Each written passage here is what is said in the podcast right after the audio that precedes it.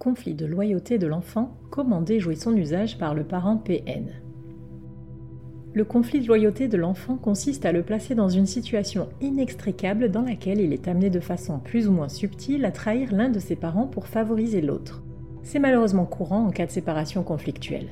Bien entendu, la rupture avec un pervers narcissique ne pouvant en aucun cas se passer sereinement, le parent toxique n'hésitera pas à instrumentaliser sa progéniture. Il jouera sur le dilemme moral de ses petits pour garder une emprise sur sa proie, qu'elle l'ait quittée ou pas d'ailleurs.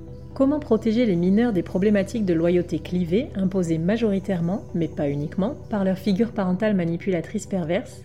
Étudions le phénomène pour en déjouer les pièges. Cette réflexion est tirée d'un article du site internet www.pervers-narcissique.com, dirigé par Pascal Couder, psychanalyste et psychologue clinicien, co-auteur de l'ouvrage de référence La manipulation affective dans le couple, faire face à un pervers narcissique. Depuis plus de 30 ans, Pascal Couder et son équipe de thérapeutes spécialistes des questions autour de la manipulation sentimentale prennent en charge les victimes de PN francophones partout dans le monde grâce à la vidéoconsultation. Rendez-vous sur pervers-narcissique.com pour accéder gratuitement à une multitude de ressources précieuses. Le conflit de loyauté chez les enfants, origine et risque.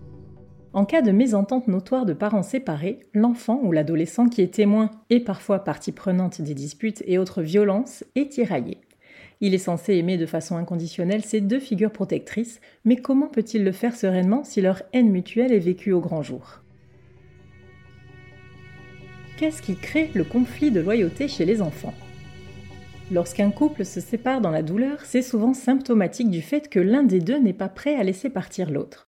Il se sent abandonné, trahi, voire humilié et cherche réparation. Il attise ainsi la colère, comme pour pallier l'absence de l'ex-conjoint, en entretenant un lien dans la rancune. En même temps, l'affront ressenti pousse l'amant rejeté à s'accrocher à sa fonction de parent, comptant sur le lien filial indéfectible pour se renarcissiser partiellement. L'héritier du couple porte alors la lourde responsabilité de maintenir en vie ce qui n'est plus, comme s'il en était le dernier vestige.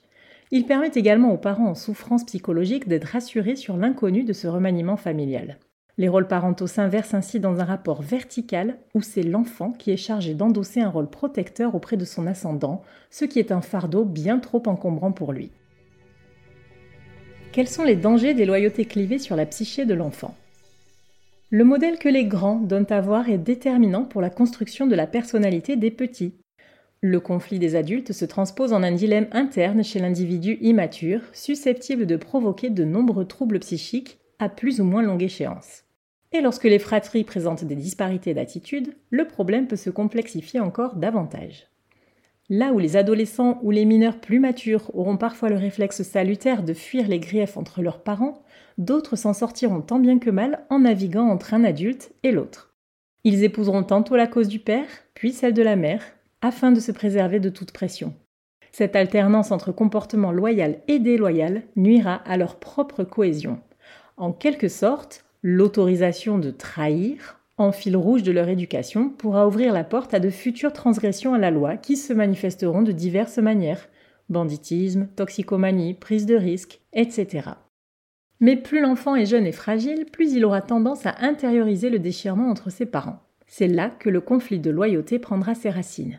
Souvent, ces petits deviennent hyper matures et renoncent à leurs propres désirs mais il arrive aussi fréquemment qu'il traverse une période de régression, avec énurésie ou comportement de bébé par exemple, comme s'il voulait rétablir la situation antérieure.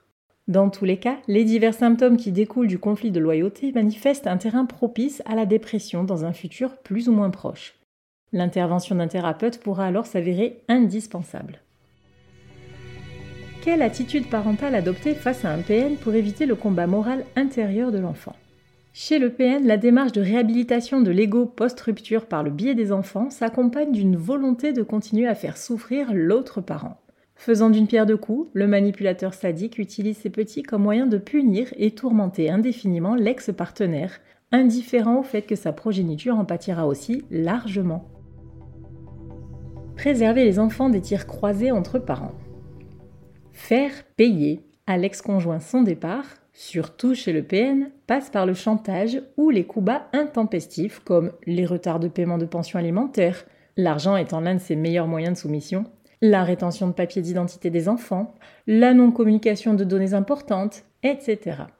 Malheureusement, l'enfant est souvent le messager ou du moins un récepteur d'informations qui ne devrait regarder que les adultes.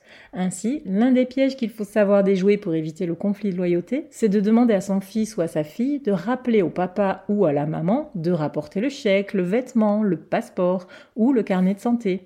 C'est une erreur.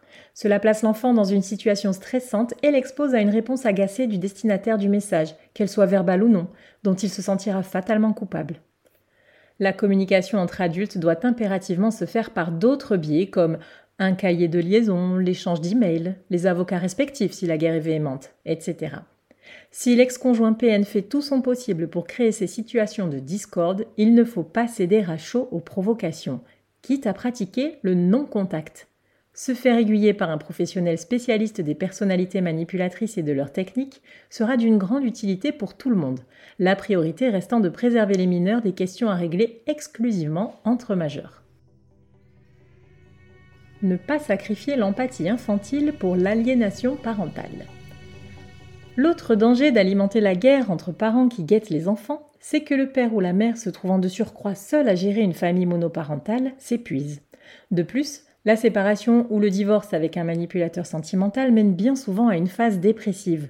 Le parent fragilisé peut alors chercher du réconfort auprès de sa progéniture et risquer de s'épancher sur les travers de son ex-partenaire tout en adoptant une attitude de victime.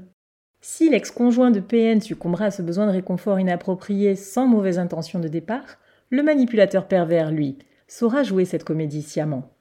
Ainsi, l'enfant aura un réflexe protecteur envers son parent en difficulté et pourra montrer, par fidélité, de l'animosité envers l'autre représentant de l'autorité parentale, désigné responsable de cette situation. Ce ressentiment du mineur ne doit pas être encouragé, même de façon inconsciente, car il bloque le processus d'identification essentiel à l'être humain pour se construire. Peu importe l'opinion que l'on se fait de son ex-partenaire, les petits ont besoin de grandir avec une image rassurante de la figure paternelle et de la figure maternelle. Entacher cette idéalisation de la réalité contribue à créer chez eux un sentiment d'insécurité qui peut perdurer. Or, rappelons-le, l'enjeu du développement de son enfant est à placer en priorité sur toute autre question aussi virulent soit le combat parental. De plus, il faut accepter que sa progéniture aime ses deux géniteurs, car chez lui, détester l'un des deux revient à exécrer une partie de soi-même. Renier à son enfant le droit d'avoir une opinion différente de la sienne, c'est rejeter son altérité, ce qui peut, dans les cas extrêmes, aller plus loin que le conflit de loyauté et causer le syndrome d'aliénation parentale.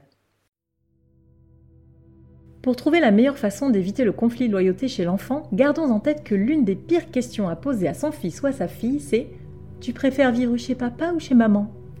Cette phrase, avec le sacrifice et la culpabilité qu'elle induit, résume à elle seule le principe fondamental à retenir dans les moments d'emportement. Il appartient à chaque adulte de fournir un cadre de vie rassurant et paisible aux enfants. Ils finiront ensuite par exprimer leur choix clairement lorsqu'ils seront prêts. Pour les accompagner au mieux à travers les tourments des ruptures conflictuelles, il faut veiller à ne pas devenir soi-même un parent toxique surtout lorsque l'ex-conjoint est un pervers narcissique. Votre enfant compte sur vous. N'hésitez pas à vous faire accompagner par des thérapeutes spécialistes des questions de la perversité narcissique. Rendez-vous sur www.pervers-narcissique.com et trouvez-y de nombreux conseils sur comment gérer la séparation, comment gérer l'après, la reconstruction et vous pourrez également rentrer en contact avec un membre de l'équipe. Ne restez pas seul, Merci d'avoir écouté ce podcast. Rendez-vous très prochainement pour un nouvel épisode. N'hésitez pas à vous abonner pour ne rien manquer des prochaines publications. À très bientôt.